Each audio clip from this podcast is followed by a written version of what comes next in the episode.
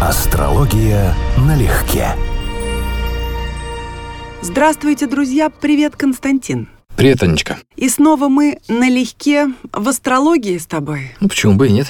Ну, тогда слушай. Библия учит любить ближнего своего. Камасутра объясняет как. Записная книжка подсказывает кого, а гороскоп уточняет когда. И мой вопрос к тебе, и, собственно, то, о чем хотелось бы сегодня побеседовать, это когда и как любить зодиакальных пограничников. То есть о тех, кто родился на стыке двух знаков. Так, ну, допустим. Встречаешь ты человека, встречаю я человека, задаю свой любимый непременный вопрос в какой-то момент, а кто по зодиаку? И он говорит, например, я тот-то, а потом уточняешь число, и понимаешь, что он абсолютно на стыке и выбрал почему-то из этих двух знаков. А кто-то сразу делает оговорку. Я на стыке, однако ощущаю себя больше, ну, например, львом, нежели девой. Ну вот рассказывай, как ты читаешь пограничников. Чисто формально, так сказать, если не налегке, а всерьез, то человек родился в том знаке зодиака, в котором родился. То есть пограничного момента перехода вообще-то нет. Есть особенности в чтении Солнца, то есть человека рожденного либо в конце знака, либо в начале. Но если он, грубо говоря, родился девой, а он хочет считать себя львом, ну, как бы мы не можем запретить человеку. Любой каприз за ваши деньги, да? Но технически это дева. Так что, ты хочешь сказать, что не бывает такого, чтобы оба знака влияли практически одинаково, даже не если бывает. это последний день одного знака или первый день следующего? Нет, не бывает. Совершенно точно. У нас достаточно жесткая эта граница, причем вот натальная астрология, о которой мы говорим про людей, она еще условно жесткая, да, то есть там аспекты существуют и так далее. А вот, скажем, в харарной астрологии, вот в элекции ты еще начала, думал, ты мне про элекции спросишь, то есть это астрология выбора удачного времени. Вот там это предельно жестко, то есть граница знака это как забор, через него перейти нельзя. Элекция или электив, выбор, выбор времени удачного для чего-то. Тогда вот так. Зачитываю тебе, все взяла из свободного доступа. Козерог Водолей. Вот что пишут об этом переходном знаке. Уникальная личность. Вы родились на пике тайны и воображения. С вами никогда не бывает скучно. Внешне вы можете быть экстравагантным или, наоборот, спокойным и застенчивым, но в глубине вашей души всегда бурлят эмоции. У таких людей яркие мечты и богатая фантазия, а если вы хотите быть счастливыми, вам нужно проявлять себя в творчестве. Как бы сказать, с моей точки зрения, это два совершенно разных человека, потому что если это конец козерога, это буквально перезрелый козерог. То есть это человек, чья самооценка, чье я предельно козерожье. То есть максимально консервативная, максимально устойчивая. Человек, который не готов как бы к вещам, связанным с водолеем вообще. А первый градус водолея – это очень наивный вариант водолея. Там есть еще дополнительный нюанс, что первый градус водолея – это ну, в районе первого градуса звезда Альтаир, которая тоже будет достаточно сильно влиять на трактовку. Но по факту переходного типажа не существует. Существует либо то, либо другое. Причем очень сильно зависит от того, в каких это домах, аспектах и так далее. Вот ты понимаешь, почему люди скептически относятся к астрологии? Шибко умные вы все, Вот, да? вот и, пое- и поэтому в том числе, потому что одни пишут, что это какие-то отдельно стоящие люди, впитавшие черты и тех, и других, а тут приходит Константин Дороган Так и же говорит, ж- расслабьтесь, все чепуха. Да, не тот же вопрос, кто пишет. Это же самое-самое главное. Но кто смотри, пишет? как, как цветасто. Вот, так вот вопрос же кто и о чем. Потому что, во-первых, пишут журналисты, очень часто не имеющие никакого отношения к астрологии. Я знаю, во всяком случае, популярные гороскопы, вот, которые в изданиях. Там два-три предложения, гороскоп на каждую неделю там, и так далее. Или, например, кто-нибудь из начинающих, у меня есть свежий пример, мой организатор в Астане жаловалась. У нее школа, у нее обучение. Закончила начальный курс, то есть самую-самую азбуку закончила какая-то девушка, все поняла про астрологию, про преподавание, про все остальное, теперь пиарится в Инстаграме как императрица астрологии. Вот такого типа люди пишут такого рода вещи. А потом нам разгребать. Вот в чем дело. Астрология достаточно серьезная штука. Если возьмете историю, этим занимались ученые-энциклопедисты в прошлом. Ну или люди, скажем так, неординарного ума и неординарных знаний. А сейчас это немножечко другое. Сейчас, скорее, значительная часть астрологии ушла в развлекательную сферу. В рекреатив.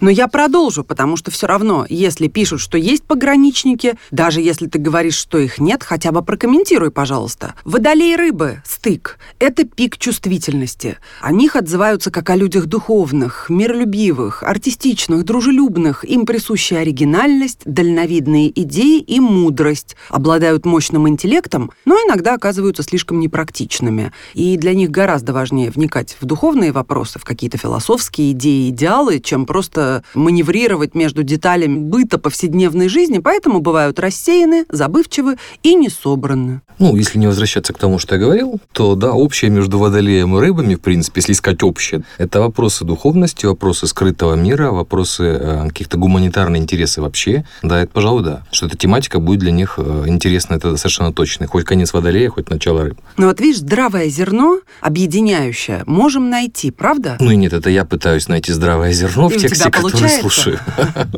Давай быстро пробежимся. Давай. Рыба и овен, чтобы уже никого не обижать, это пик успеха. Они сочетают энергию мечтательного, чувствительного знака рыб и решительного, пылкого овна или овна.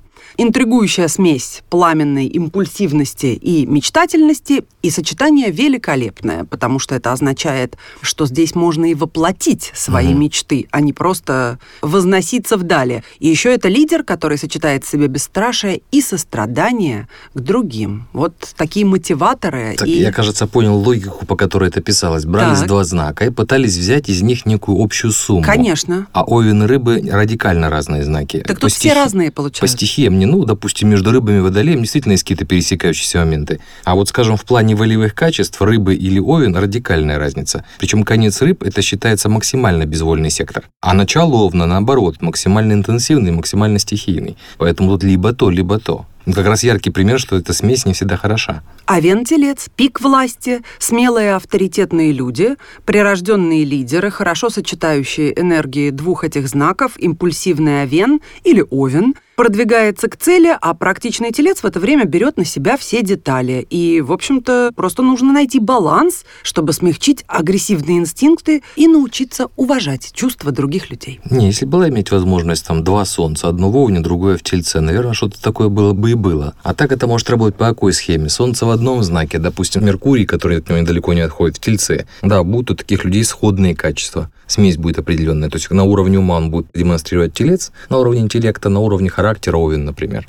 Телец-близнецы. Тоже, казалось бы, о чем это? Пик энергии. То есть примерно с 17 по 23 мая люди наделены физической силой и выносливостью, в том числе и психологической. И эти черты придают им умение приспосабливаться ко многим людям и многим ситуациям. И если они видят цель в конце туннеля, то идут до конца и иногда не замечая, что горят с двух сторон, как свечка. Ну вот, им советуют не перегружаться. Избыток девы в моем организме, ну, как скажем, неплохой Меркурий, избыток девы в моем организме, говорит, конечно, сразу, что, скажем, физические кондиции, типа выносливость и силу по положению Солнца категорически нельзя выводить. Даже не просто грубая ошибка, я даже не знаю, как сказать. Но для развлекательной астрологии это сойдет. У кого-то это сработает по закону больших чисел. А скажи мне тогда про выносливость. Э, Ведь есть такие позиции в натальной карте, которые указывают на то, что у человека, например, сильное, красивое тело, он может стать мастером спорта или реализоваться в какой-то физической деятельности, которая требует заложенной координации и так далее. Тело зависит от времени рождения внутри суток очень сильно. То есть буквально этот фактор, как ни странно, для астрологов принципиален. А Потенции заложены, как оно будет развиваться в дне, в самом в том, что действительно солнце там и так далее. Но от того, когда человек рождается, днем, ночью и так далее, у него очень сильно будет зависеть, как он вырастет, с какими физическими кондициями, как будут работать его железы, и так, э, вот нюансы физического построения.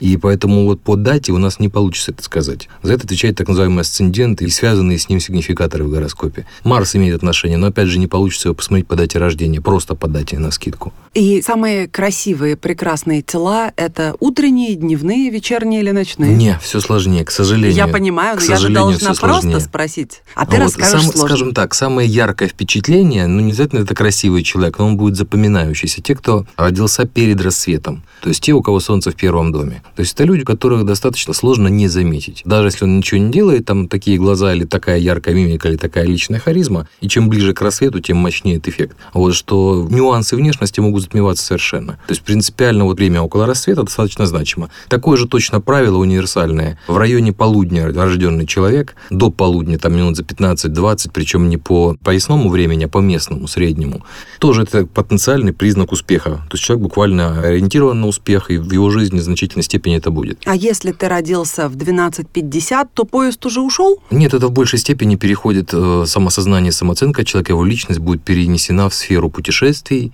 науки, религии, философии, образования. Это уже не карьера, это мировоззрение, это картина мира. Да человек будет более интересоваться какими-то духовными, культурными вещами, чем, собственно, амбициями, властью и так далее. Ну, давай уже тогда пройдемся по суткам. А далее, с двух до трех или с часу до двух, ты по часам рассказываешь? Не, не совсем. Там есть нюанс, связан, ну, чисто математически это вычисляется так, что это зависит от времени и от широты, от долготы. Но есть вот четыре таких правила, что вот в районе рассвета это солнце в районе асцендента, в районе полудня это как бы сигнификатор успеха, почему это вот достаточно давно на уровне суеверия считается хорошим признаком. Вспомните вот, например, сейчас кого-то обязательно зацеплю. Родила царица в ночь. Не то. Вот угу. настолько не то, да, что дальше идет перечисление, почему, что, чем оно не то. Вот первым признаком у Пушкина на уровне суеверий, что не то начинается, родила она в ночь рождение вблизи полуночи, местной полуночи, которая противоположность полдню, человек максимально на уровне самооценки личности и так далее, не соответствующий теме успеха. Карта может этому сильно противоречить. Достаточно яркий пример по этому поводу исторически это Черчилль.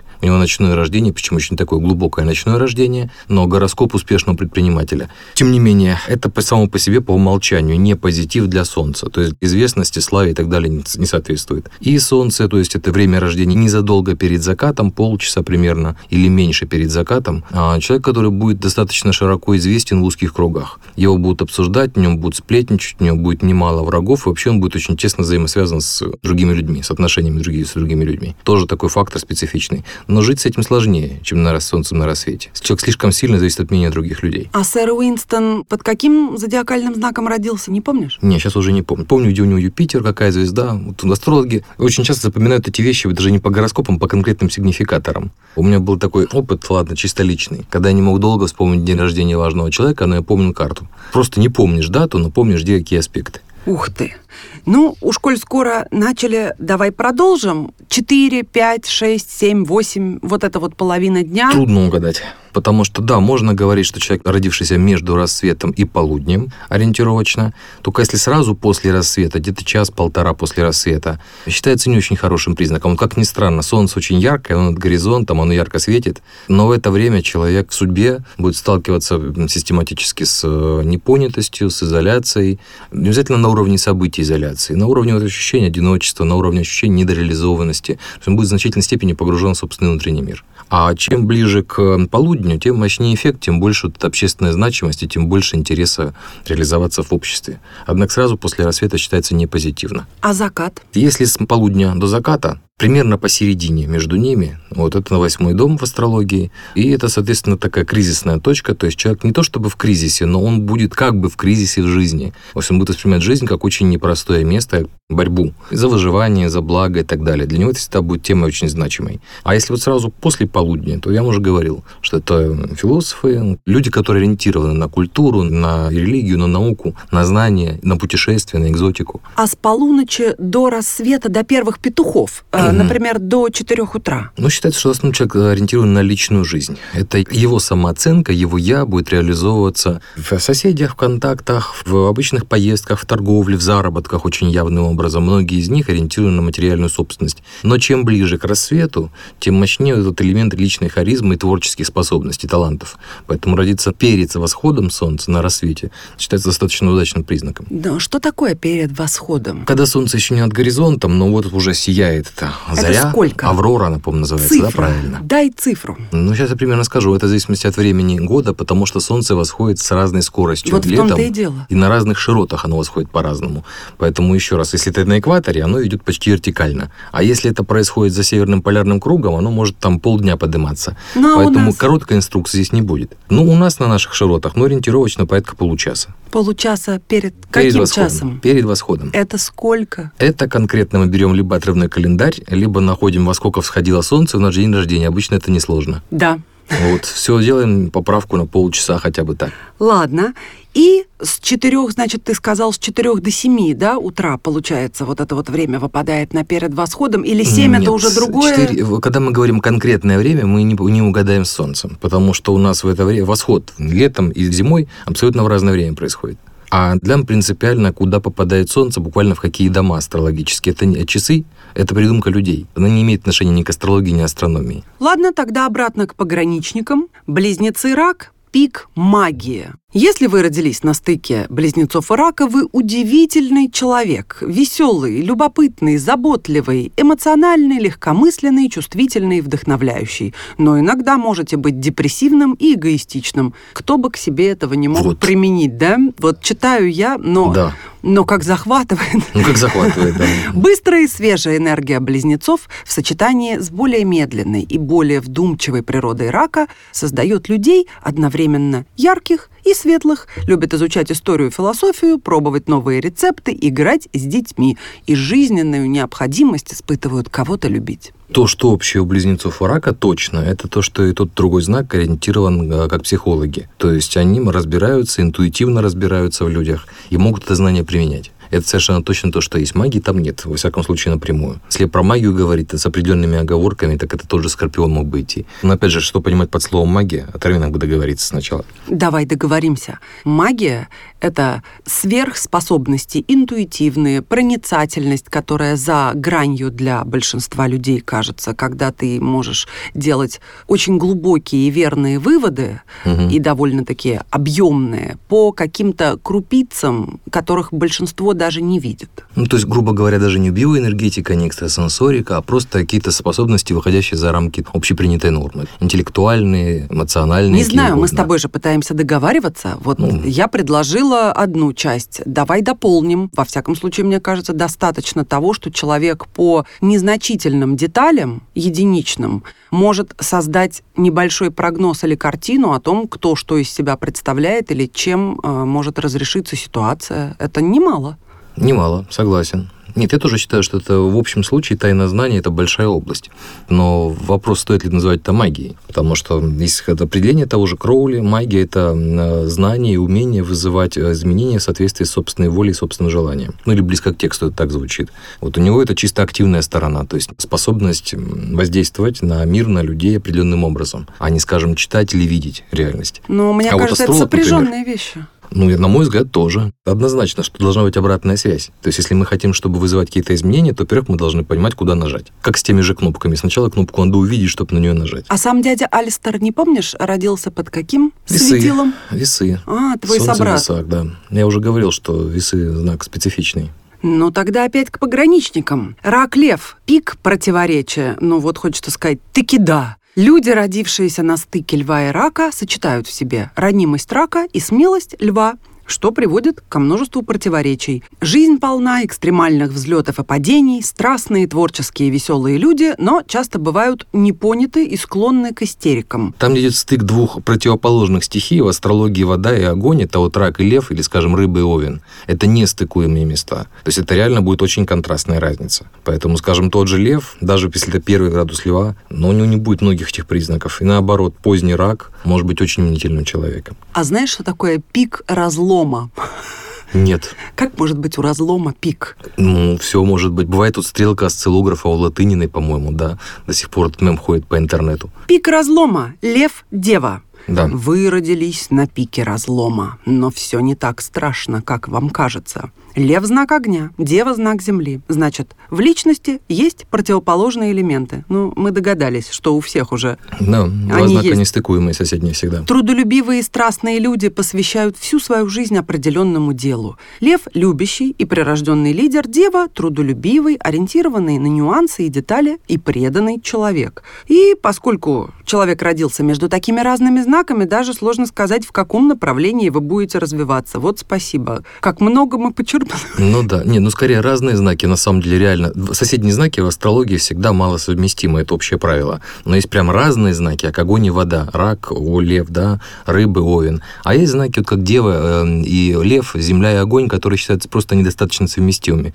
Но общие черты здесь есть, они, в общем, подмечены правильно. Если пытаться объединять знаки, это способность работать и работать целенаправленно. Но опять же, поздний лев – это эгоцентрик в яркой форме. А ранняя дева – это тот же, ну уже не эгоцентрик, а, скажем так, человек самоуглубленный вот и в мелочи, в слова, в тексты, в занудство даже надо просто-напросто. Как же ты думаешь, кто самый красивый? На кого Сейчас пришелся? скажут дева весы. Я, Да, я знаю почему, да. да. Вот почему, говори. А потому что есть давно подмеченное в астрологии, в реальной астрологии правило, что вот дева, несмотря на то, что вообще считаются воздушные знаки человеческими и дающими определенную элегантность, манеры и даже внешность, но дева явно фигурирует как один из знаков, дающих внешнюю привлекательность. Ну, возможно, из-за символизма этой девы, зодиакальной и так далее. Поэтому ну, вот этот стык девы весов, то он как бы теоретически должен был давать такие свойства. И вот этот пик красоты практичен, немного скуповат, расчетлив в отношениях с противоположным полом, но при этом романтичен. Вот как интересно, да? Скупой романтик. Это что такое? Не, но они пытаются объединить вновь еще две соседние стихии, да, и найти что-то общее.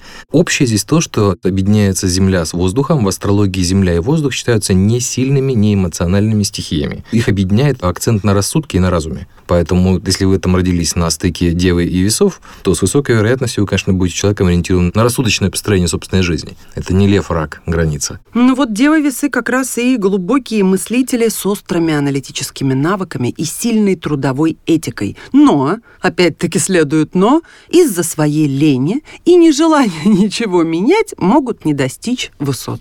Но я понимаю, что кому-то очень сейчас понравилось то, что они услышали, но нельзя об интеллекте говорить на основании Солнца, за это отвечает, ну, как минимум, Меркурий, что-то другое дополнительно. А если мы говорим о лени, то это качество тельца весов, венерианских знаков. Дева, например, по своей природе не ленивый знак, но вполне работоспособный. Вот так для нашей аудитории, друзья. Но не верьте вы сетевым гороскопам. Мы просто балуемся ради вас и ради себя, но Константин, вот как вы видите, По-хорошему, это же даже, даже не это. гороскопы, это так-то. Даже не знаю, как сказать. В принципе, это может делать кто угодно. Да, но заявлено-то как. И посмотри, неплохо писано. Написано хорошо. Так вот, значит, именно это и является ценностью. Стиль. Стиль. Пик драмы и критики. Весы Скорпион. Две страстные планеты управляют вами. Венера и Плутон. И поэтому это делает весов скорпионов невероятно сексуальными, притягательными и, как правило, очень красивыми. Этим людям важно заниматься публичной деятельностью, а без этого они станут угнетенными и замкнутыми. А то они не замкнуты и так. В своем деле с легкостью достигают высот, завоевывают популярность.